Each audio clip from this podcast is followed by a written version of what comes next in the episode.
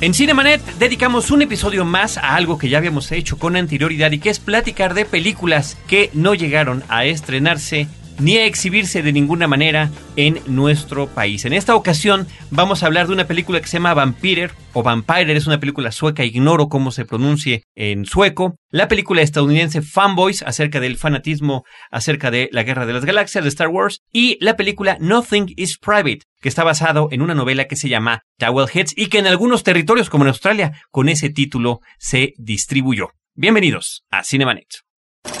El cine se ve pero también se escucha. Se vive, se percibe, se comparte. Cinemanet comienza. Carlos del Río y Roberto Ortiz en cabina.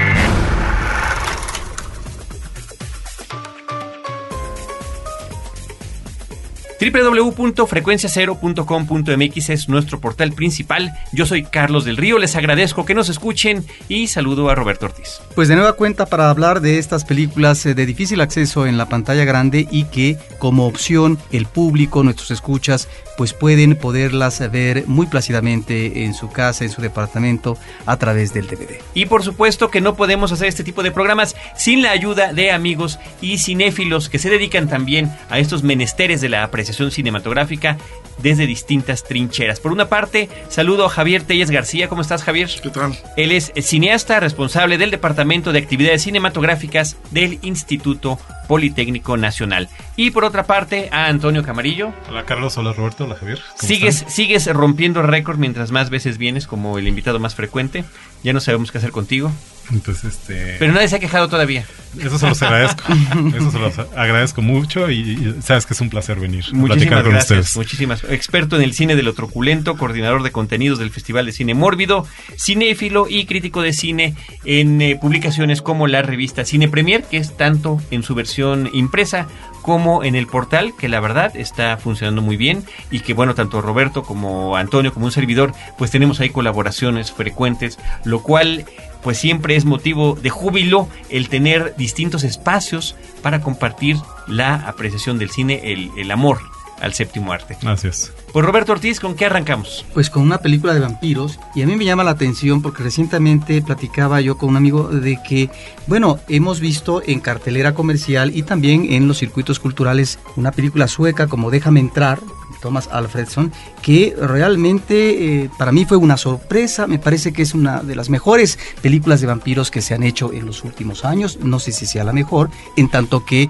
pues no he visto muchas películas de este corte, pero también está esta otra cinta, ¿no? Sueca sobre vampiros. Y entonces uno se pregunta, ¿por qué en Suecia? Porque uno normalmente cuando eh, se refiere a, digamos, uh, esta temática o este género, uno piensa en ciertas cinematografías, ¿no? Y no propiamente en una cinematografía nórdica, Javier. Fíjate, esa curiosa coincidencia que las dos películas son suecas y además del mismo año, que sí, francamente, las dos son películas de alguna manera que tienen una factura modesta, no tienen mucha producción. Y pues eh, sí, hay una diferencia abismal entre ambas películas, obviamente. Yo coincido contigo que Déjame entrar, yo creo que es la mejor película del tema que, que hemos visto en, no sé desde cuál habrá sido la anterior, ¿no? Hace varios años. Y esta, pues destaca, digo, yo creo que en ambas películas hay un tratamiento especial al tema de los vampiros, ¿no? Ya el vampiro no es solamente el, el vampiro de colmillos largos que chupa sangre. Aquí hay una, digo, siempre ha habido modalidades distintas. Si revisamos la historia de los vampiros a lo largo de la historia del cine, yo creo que el, vampiro es el personaje, eh, absolutamente el personaje que nunca pasa de moda, que nunca está en decadencia, ¿no? Entonces, con estas variantes encontramos ahora este par de vampiras que son hermanas, que vagan por las calles de Estocolmo en una actitud un tanto nostálgica en algún cierto momento en un diálogo de, que tiene ella se habla de, la depresión en que viven. Una, por un lado, parece ser que tiene un asunto medio discreto ahí porque recibe telefonemas extraños y se plantea, después nos damos cuenta que se plantea ella la necesidad pues de dejar de ser vampira y, convertirse en un ser común y corriente, ¿no? En fin, la trama, la trama es una trama bastante sencilla, además la película es muy cortita, dura 70 minutos. La, acción se desarrolla en la noche, ellas van caminando, ingresan a un bar, llegan un grupo de motociclistas y ahí comienza, digamos, una situación difícil para ellas en cuanto a una persecución eh, que vamos a ver a lo largo de la película. Y algo que a mí me llama la atención y que encuentro de alguna manera elementos coincidentes eh, con la película Déjame entrar, es que en ambas ubicamos este problema de la identidad. Decir, hacia dónde finalmente ubicarnos. En principio eh, está esta situación de plegarse finalmente al universo humano o continuar en eh, esta especie de pesadumbre en un camino de tantos años en donde finalmente no se logra encontrar un espacio satisfactorio, un remanso que permita ni siquiera la tranquilidad. En ese sentido, esta dualidad que encontramos en eh, las, uh, dos, uh, las dos hermanas nos están remitiendo a una situación, me parece que tratada de una manera, si no novedosa, sí eh, yo creo que muy, eh, de manera muy puntillosa por parte de, del cineasta y en el caso de Déjame entrar, estamos también ante una situación de identidad, de transición hacia la adolescencia, donde finalmente se dan estos entornos adversos eh, en el ámbito escolar, donde eh, uno de los personajes principales puede ser maltratado, en el ámbito familiar, porque finalmente hay una separación de madre y padre, y por lo tanto existe eh, una relación no tan benigna o provechosa por parte del personaje masculino está esta situación, decía yo, de la, dualidad y también ese sentimiento de orfandad en la película sueca de estas hermanas, eh, porque hay una reminiscencia a un pasado, pero que en esa reminiscencia difícilmente una de ellas encuentra el eco favorable a propósito del padre o de la madre y en ese sentido se plantea una situación muy desoladora para la existencia, en donde a partir de esos tiempos añejos, si no de gloria, en donde la vida era tal vez diferente o una vida, decía yo, más provechosa, en esta actualidad lo único que queda identificada como condición humana es una depresión terrible por parte de una de las hermanas. Pero también encontramos aquí, en esta relación y el tratamiento entonces psicológico, me parece que no es del todo superficial, es esta suerte de relación de dominio y de sometimiento. ¿Quién lleva las riendas a final de cuentas? Un hermano mayor. Pareciera al principio que es una y después eh, nos damos cuenta que la cosa no va por ahí, sino que en realidad hay una relación contradictoria, compleja, de una relación muy amarrada, muy difícil, de un gran amor, pero que llega el momento, después de tantos años, en que es necesaria la separación, la ruptura y el camino, el camino voluntario e independiente por cada una de ellas. La um, estructura también muy sencilla en la que, con la que está narrada la película, que plantea desde que empieza la película este, unos motociclistas que van a un punto indefinido, las muchachas que van también a un punto indefinido, y que las, la casualidad los hace encontrarse en el, en el antro, en el bar donde, donde llegan, ¿no?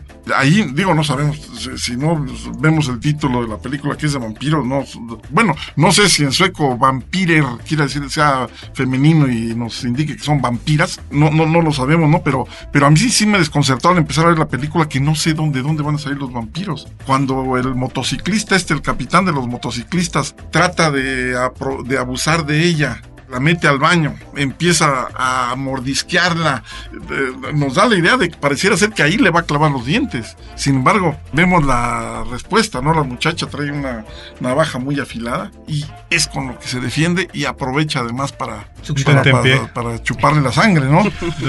Deja al tipo ahí este desangrándose y va por la hermana a decir, ¿sabes qué? Ahí te dejé algo, ¿no? Parte te, del quedó, te, quedó, te quedó algo, ¿no?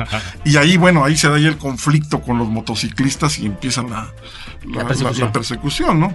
Entonces, este, coincido contigo, digo, la, anécdota no va más allá, es una, un- una película, una especie de road movie de personajes que van hacia un punto indefinido, porque in- inclusive esto se prolonga después con la persecución que, que se da después del, del bar, ¿no? Claro, pero en ese itinerario físico encontramos de qué manera enfrentan estas uh, hermanas su situación o la situación a futuro. Y aquí es donde eh, me parece que en función de una relación entrañable por el pasado, es que también alguna de ellas puede apostar a la defensa, protección y el sacrificio de la otra. Entonces, ¿de qué manera sobrevivir si a lo mejor solamente cabe el sacrificio para que pueda continuar la otra, pero en un ámbito que no es el ámbito de los vampiros, sino que es el ámbito de lo humano. En ese sentido, la apuesta argumental me parece que es interesante y que sí, junto con Déjame entrar,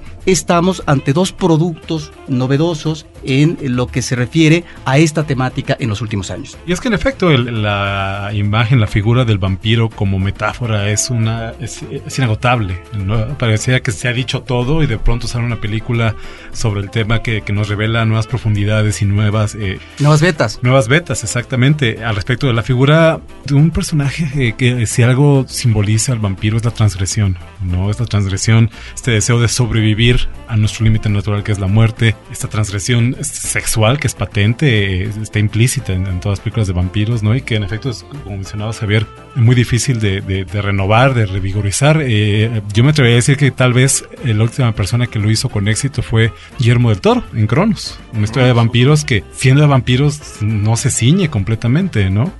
A las, a las reglas del, del género, pero bueno, nos desviamos un poco. No, De- pero está bien porque tiene que ver con todo este tema y en ese caso de estas dos películas suecas, Vampirer y Déjame entrar, pues ahí están los vampiros femeninos y el vampirismo representado con, con un infante, ¿no? Con una niña en el caso de la película Déjame entrar. Así que Vampirer, la película que nos han comentado Roberto Ortiz y Javier Telles García, que en lo único con que podríamos conectar, además de que no se exhibieron en México, con la que vamos a platicar con nosotros, que se llama Fanboys, es que es un road movie. Esta Fanboys también es un road movie. Nos decía Javier que en el caso de Vampirer era con un destino incierto. En este caso es con un destino bastante definido. Un objetivo muy, muy claro. Fanboys, una película reciente, de hecho se está estrenando este año apenas, a pesar de tener una génesis difícil. La película estuvo, pues no voy a decir enlatada, pero sí este, se produjo hace ya más de un par de años y entre dificultades de un tipo y otro. Afortunadamente no de licencias o de, o de legalidad, porque George Lucas, de hecho, se declaró fan de la película cuando la vio y dio permiso, no únicamente de que pues, hablan de estos temas, sino además incluso les permitió usar Memorabilia, pósters y demás. y la sonoteca de, Sí, cómo de no, efectos claro que especiales sí. de, de Lucasfilm, de- de- ¿no? En esta historia, creo que el título lo dice todo, fanboys, ¿no? este término que se utiliza para referirse a los fanáticos recalcitrantes de hueso colorado, clavados como ellos solos, de, en este caso, una película como Star Wars, ¿no? Fanboys es la historia de este grupo de chavos, que un poco con el pretexto de una, de la enfermedad penosa y terrible de uno de ellos, eh, acometen la locura meses antes de que se estrene. eh, la historia tiene lugar en 1999. 98, finales 98, del 98. antes de que se estrene el, el episodio 1, La amenaza fantasma, Que se estrenaría a mediados de 1999. en mayo, como todo buen fan debería saberlo. Eh, tiene la ocurrencia absurda y idiota de, de lanzarse desde Ohio, que es donde viven ellos, todo el camino hasta California, hasta San Francisco, para meterse a Skywalker Ranch, a las oficinas corporativas de George Lucas de Lucasfilm, y ver antes que nadie el episodio 1 de Star Wars, La amenaza fantasma. y robarse una copia de trabajo. Este es el objetivo de estos fanáticos que por cierto tienen por supuesto no nada más las camisetas, no nada más las máscaras, no nada más los disfraces de los personajes de Star Wars, sino que también todo un vehículo que está equipado como fuera lo más cercano que podríamos encontrar a- al halcón milenario mezclado con un X-Wing, porque inclusive tiene un Artudito en el techo, ¿no? Como, Es- es como la- parte de las cosas que se integran. Es la clásica calcomanía que yo he visto en la calle aquí, ¿no? De mi otro vehículo es el halcón milenario, ¿no? Exactamente idea. No, si de algo vienen equipados estos muchachos es de un conocimiento enciclopédico que es lo que al final pone de manifiesto y hace patente el fanatismo que los aqueja, a qué Y- grado los, y, y lo que podríamos llamar el fanatismo original, porque ya ves todo este descontento que hubo a partir del, justamente del estreno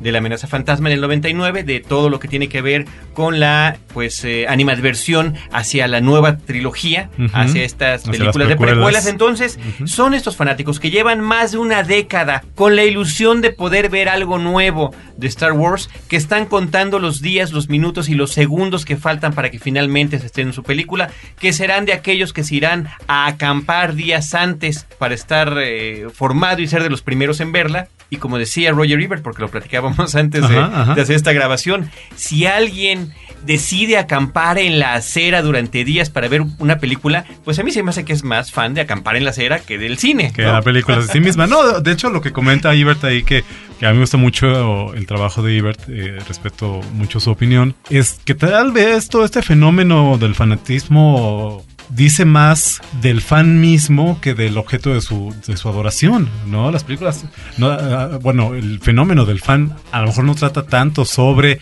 qué importante en un momento dado es este, el peso, la, la proyección cultural de un fenómeno dado, sino eh, lo que te está diciendo de la persona que es capaz de dedicarle su vida, que hace del centro de su existencia, este, en este caso una película, ¿no? Como puede ser un grupo musical, como puede ser cualquier otra cosa y que al final te habla más de él que de, de ese fenómeno, ¿no? Y, el importante es él y su fanatismo y cómo eso le da una identidad, hablábamos de identidad hace eh, un rato también, cómo le da una identidad y cómo le da eh, una, una certeza al, al, un sentido de pertenencia ante el mundo, ¿no? ¿no? Y en, dentro de ese sentido de pertenencia, un aspecto curioso que tiene la película es que presenta este pleito que supuestamente existe entre los que son fanáticos de Star Trek y los que son fanáticos de Star Wars y aquí lo llevan literalmente a un encuentro físico. Y por otro lado, en el formato que maneja la película de Road Movie, muy al estilo estadounidense, si bien es una película independiente, pues no se sale de algunos lugares comunes, que son que tendrán que tener algún pleito en algún bar en algún momento, que el vehículo en el que va tendrá problemas mecánicos, que pasarán una noche en la cárcel, inclusive uno más extremo, ¿no?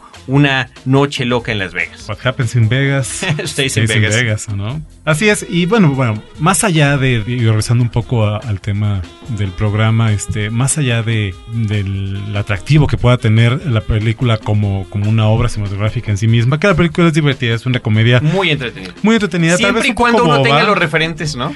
tal vez un poco boba, ¿no? El humor un poco simple a ratos, y sin embargo, en efecto, es a lo que iba, eh, se, se convierte en un ingrediente indispensable para disfrutar de la película, el manejar todos los códigos, el manejar todas las referencias, el entender todos los guiños de qué te están hablando con cada tres eh, diálogos, una línea de Star Wars, una línea de Star Trek, este, ver obviamente los cameos de, de- muy de- buenos, muy buenos. de rostros queridos y conocidos de la saga de Star Wars y de Star Trek también. De nuevo William Shatner tiene Aparece, William Shatner regresa como siempre, insisto en esta en esto que ya ha utilizado durante décadas, ¿no? Que dice, bueno, pues si no me puedo desprender del personaje del Capitán Kirk, hagamos lo mejor posible para sacarle provecho y esto tiene que ver con un poco con la autocrítica y la autoparodia, ¿no? Ujú. Carrie Fisher tiene un pequeño papel, Billy D. Williams tiene un pequeño papel, también Ray Park tiene un rol ahí menor en la película y creo y inclusive referentes a otras películas de George Lucas, no únicamente Ujú. a lo que tiene que ver con Star Wars, sino como su ópera prima que es THX 1138. No, y también la aparición de, caras no necesariamente conocidas, eh, es de nuevo una trivia para los fanáticos, pero de,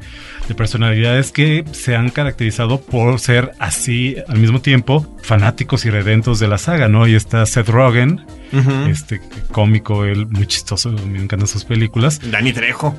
Danny Ese Trejo, personajazo. personaje ya de culto, Sí. actor fetiche de Robert Rodríguez en muchas de sus películas, ¿no? Este, Kevin Smith Kevin Smith tiene una participación de- que es otro fanático acendrado de Star Wars y que bueno, repito, si, si al final nos hablan más que nada del fanatismo y de la devoción hacia fenómenos culturales como Star Wars en el caso de fanboys, como Star Trek en el caso de Free Enterprise, pues también nos hablan sobre cómo esta si podríamos llamarla democratización del cine, no este hecho de que todo el mundo tenga derecho a ver la película que quiere ver, Ujú. pues de pronto se encuentra con un obstáculo importante que es, bueno, ¿y esto a quién le importa? Así es. Pues ¿No? sí, sí nos importa a algunos. Y si la quieren ver, Fanboys es una película que está ya distribuida en DVD en la región 1 en Estados Unidos y que también inclusive bajo pedido se puede pedir en tiendas aquí en nuestro país. Cinemanet está de intermedio. Regresamos en un instante. Los temas del momento no siempre son cosa seria. Radio Raza, un podcast de frecuencia cero. Porque el humor es algo serio.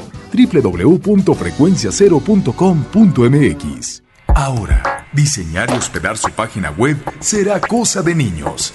En tan solo cinco pasos, hágalo usted mismo sin ser un experto en Internet. Ingrese a suempresa.com y active ahora mismo su plan. Suempresa.com, líder de web hosting en México. Porque nuestros oídos están hambrientos de música auténtica. Rebelión, un podcast de frecuencia cero contra la música de plástico. www.frecuenciacero.com.mx. Cinemanet. En algún momento de la vida, todos quisiéramos detener el paso del tiempo. Pero ¿qué sería de nosotros si el tiempo fuera en sentido contrario? My name is Benjamin. Benjamin Button. How old are you? Seven, but I look a lot older. God bless you. El curioso caso de Benjamin Button, una película con Kate Blanchett dirigida por David Fincher. Escribe a promociones@cinemanet.com.mx y llévate el DVD de la película para disfrutar de unas horas donde todos envejecemos al revés. We are almost the same age. We're meeting in the middle. I was thinking how nothing lasts. Cine que envejece y rejuvenece, solo con Warner Brothers y Cinemanet.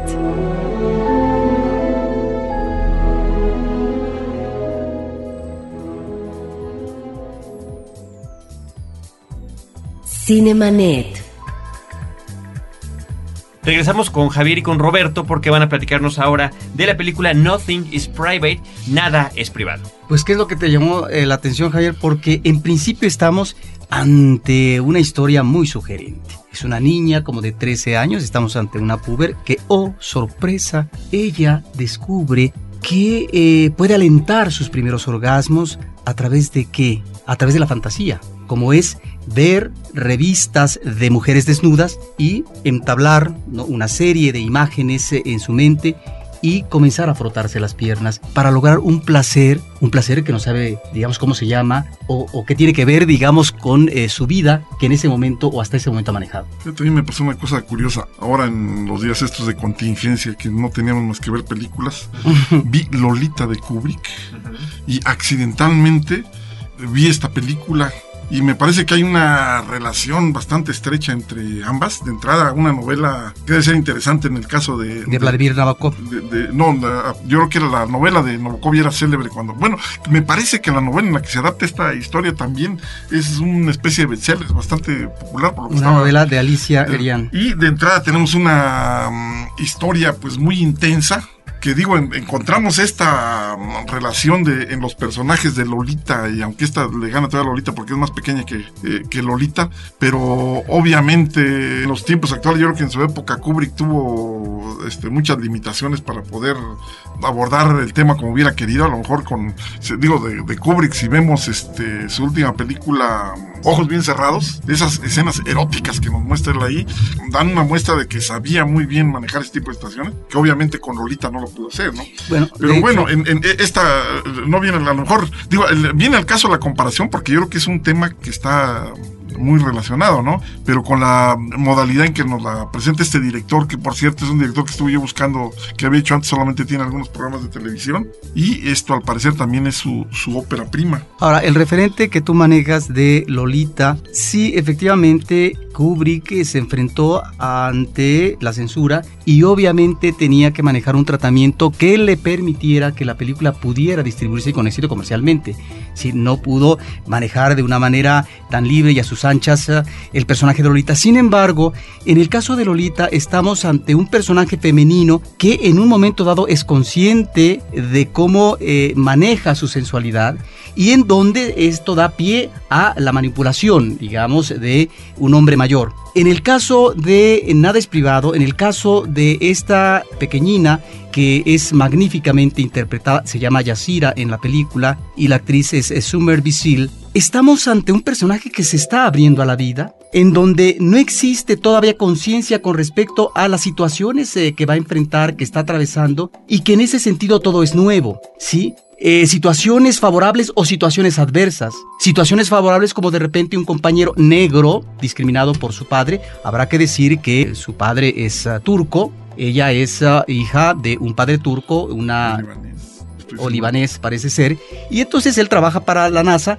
y bueno, hay un novio negro donde ella puede comenzar a entablar sus primeras relaciones sexuales, pero también está lo otro. Está lo que puede ser eh, una relación adulta con esta chica en términos de forzar y que ella pueda perder su virginidad a través, en este caso, de la fuerza y la forma como el hombre vecino abraza a Yacir, pero al mismo tiempo está esta posibilidad de violación que no sabe interpretar ella qué cosa es eso. Y si se debe denunciar o no ante la figura imponente y machista del padre que inhibe en todo momento estos pronunciamientos que está teniendo eh, hacia lo que es la libido y también esta cuestión de lo lúdico que está perfectamente manejado por parte de esta niña, no obstante los obstáculos que encuentra en su entorno inmediato del padre, de la madre manipuladora y también del entorno escolar, donde, donde por cierto la discriminan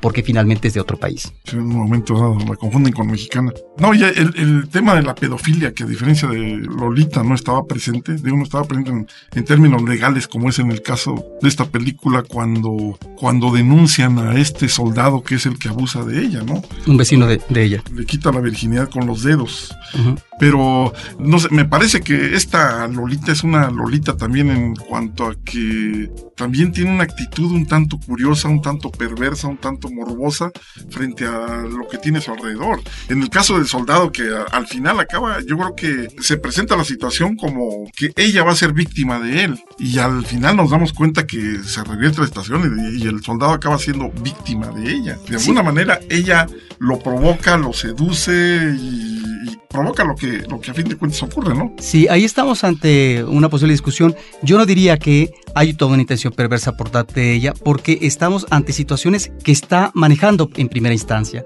por primera vez. En ese sentido son eh, experiencias novedosas en donde ella tiene efectivamente un manejo eh, libre, voluntario, en donde firma obviamente ella eh, lo que es en este caso su decisión para irse de tal o cual lado pero eso finalmente es parte de un manejo espontáneo que está manejando. Es una especie como de flor que ciertamente exuda belleza, pero que no tiene la arrogancia que podríamos encontrar en otro tipo de personajes en esta transición de pubertad adolescencia, en donde ya hay un filón de conveniencia y de manejo de, digamos, de manipulación en el, en el manejo de su sexo, ¿no? Me parece que es una película que si uno, después de verla, a mí me quedó el pensamiento, Javier, que hasta didáctica podría ser. ¿En qué sentido? Una película, por supuesto que uno no lo va a ver para, eh, digamos, recibir un aleccionamiento, pero es eh, una de estas películas en donde uno diría, bueno, si este tipo de películas fueran vistas eh, por más padres de familia, creo que ubicarían mejor esta problemática que es real ante estos uh, riesgos que se corren en eh, la búsqueda o no de la sexualidad, porque en el caso de ella, es decir, le llega, digamos, esta posibilidad sin que finalmente la haya buscado, la encuentra de una manera como espontánea, ¿sí? Y ahí es donde están como los diferentes caminos, las diferentes aristas, los riesgos que se corren para ir hacia un lado o hacia otro. ¿A qué me refiero? No ante lo que pueda ser una consideración moral de una conducta, sino cómo poder manejar la sexualidad de manera libre para a continuación poder ser parte sustancial de la vida en lo que es el desarrollo humano de un adolescente, de un joven y de un adulto, digamos que logra cuajar en la madurez. En ese sentido me parece que es una película muy ilustrativa que parte, no sé si la novela así lo maneje, de un esquema diría yo que melodramático, pero que está muy bien manejado porque no da concesiones. No es una película que esté juzgando a su personaje, que vaya de un lado a otro y defina eh, la película de una sola manera. No está justificando, no está reprobando eh, lo que va siendo la conducción, la conducta del personaje femenino principal. Ahí están, creo yo, los riesgos y están estas uh, aperturas hacia la sexualidad y en donde encontramos también lo que son los límites a partir del mundo adulto. Y el mundo adulto está conformado por el vecino, por la vecina, por la insatisfacción que tiene que ver en las relaciones propias de la sexualidad del vecino, que finalmente eh, le va a quitar la virginidad a Yacira en función de una relación que llega al casamiento por una gran insatisfacción, en tanto que su esposa finalmente quedó embarazada y no hay que otra más que casarse, tener hijos y demás, ¿no? Está también la personalidad del padre, eh, digamos, a propósito de una conducta machista que se impone y en donde se trata de limitar lo que es el fuero interno por parte de esta niña. Pero está también este otro lado que es el que me parece, digamos, como muy favorable y benigno, propio del melodrama, donde se encuentra este eco alentador por parte de otra vecina embarazada que precisamente por esa condición logra entender eh, o ubicar cuál es la problemática que está viviendo esta niña y hacia dónde es que se puede disparar, ¿no? Ante, digamos, lo que ella piensa que puede ser un acoso sexual por parte de un adulto, una actitud, una acción pedófila. Entonces, me parece que están muy bien configurados los personajes alrededor, el mundo adulto de ella, en un itinerario que ella no está diseñando, que las circunstancias la van orillando para tal o cual lugar. En ese sentido es que no me parece que exista propiamente un manejo, digamos, tramposo, truculento, perverso por parte de esta niña Yacira, pero sí enfrentándose a situaciones novedosas y donde encontramos efectivamente esta resolución, este donaire, este cuerpecito voluptuoso, esta digamos, sensualidad que, obviamente contagia en algún momento dado, pues eh, transmite lo que es el antojo, digamos, sexual por parte no solamente de un hombre adulto, sino también por parte de un jovenzuelo que es compañero de la escuela de ella, que inclusive está a punto de dejarla de lado porque simple y sencillamente cuando tienen su primer encuentro sexual, pues resulta que no es virgen y por lo tanto tendría que ser una especie de mujer a desechar. Ese tipo de, de, de situaciones y de circunstancias que se viven desde una edad temprana, me parece que en esta película se están planteando de una manera muy firme, muy elocuente y me parece que por eso, para rematar, creo que películas como estas si fueran vistas, digamos, por los adultos en función de cómo ver el mundo de los niños y hacia dónde manejan la sexualidad, me parece que eh, es más que ilustrativa. Mira, es, es, una película muy, mucho, muy rica en situaciones, en la cantidad de situaciones que, que, vamos descubriendo a lo largo de la película y que yo supongo que se desprenden especialmente de la novela. La novela debe ser muy, muy interesante, ¿no? Ahora, si se dan cuenta, en los últimos tiempos hemos visto muchas películas sobre el tema, sobre niñas precoces eh, y la forma en que descubren su sexualidad. Hard Candy, por ejemplo. Hard Candy. Hard Candy a los 13. Uh -huh. No sé, hay muchas las estas de perversión, -huh. ¿cómo se llama ese? Sí, la de Larry. La de Larry Clark. Larry Clark. Claro. En fin, hay una cantidad de películas. Bueno, y curioso, varias de estas películas están dirigidas por mujeres. Aquí la novela está escrita por una mujer. Y hay detalles, digo, los, los contrastes que vamos viendo, que nos van descubriendo en la, en la película a partir de, por ejemplo, es, él es musulmán, se casa con una gringa, se divorcia, la niña va, es educada por la gringa, después la gringa tiene un amante que, por cierto, es el primer eh, detalle que se repite mucho en la película, que desde que empieza la película, su padrastro le rasura el vello púbico a la niña. Y esto se repite después en, la, en el primer encuentro con el novio negro, uh -huh. que es una especie de juego lúdico interesante, el que pequeños detalles que no sé, yo, yo creo que vienen desde, desde la novela, ¿no? Y que bueno, en la forma como la presentaste tú pareciera de momento que estamos ante un tema, pues que por lo menos vamos a ir con mucho morbo a, a verla, ¿no? Pero no, la verdad, la, la, película está muy moderada, yo creo que se maneja de una manera nunca, de, de, también es un tema que da mucho para, para irnos al melodrama de desmedido, está muy controlado todo. Qué bueno que haces la aclaración para que no se vayan con la finta algunos. Sí, sí si no, luego vienen, eh, recuerdo que el capítulo de Los Simpson van saliendo del cine de ver Naked Lunch de David Cronenberg y dice Nelson, el personaje, hay por lo menos dos grandes mentiras en ese título, ¿no? El almuerzo desnudo. la gente se lleva decepciones si no sabe qué se mete a ver.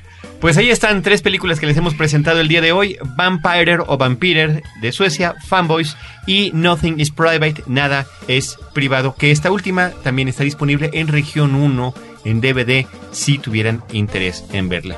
Queremos darles las gracias a Javier Telles García, responsable del Departamento de Actividades Cinematográficas del Instituto Politécnico Nacional, por acompañarnos. Gracias, Javier. Gracias.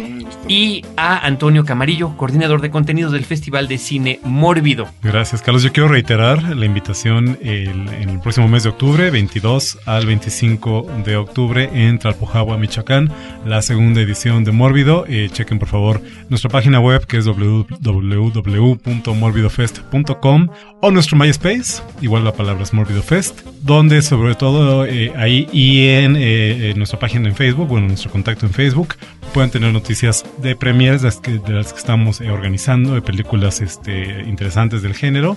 Y pues vayan, vayan para que vean este eh, importante esfuerzo para traer a México películas que de otra manera no podrían ver en ningún otro lado. Así es, muchas gracias Antonio Camariño desde estos micrófonos, Roberto Ortiz y un servidor Carlos del Río les agradecemos y les esperamos en el siguiente podcast en cinemanet.com.mx y también en el programa radiofónico en vivo los sábados de 10 a 11 de la mañana en la zona metropolitana de la Ciudad de México a través del Instituto Mexicano de la Radio, Horizonte 107.9 de FM, donde nosotros los esperaremos con cine, cine y más cine.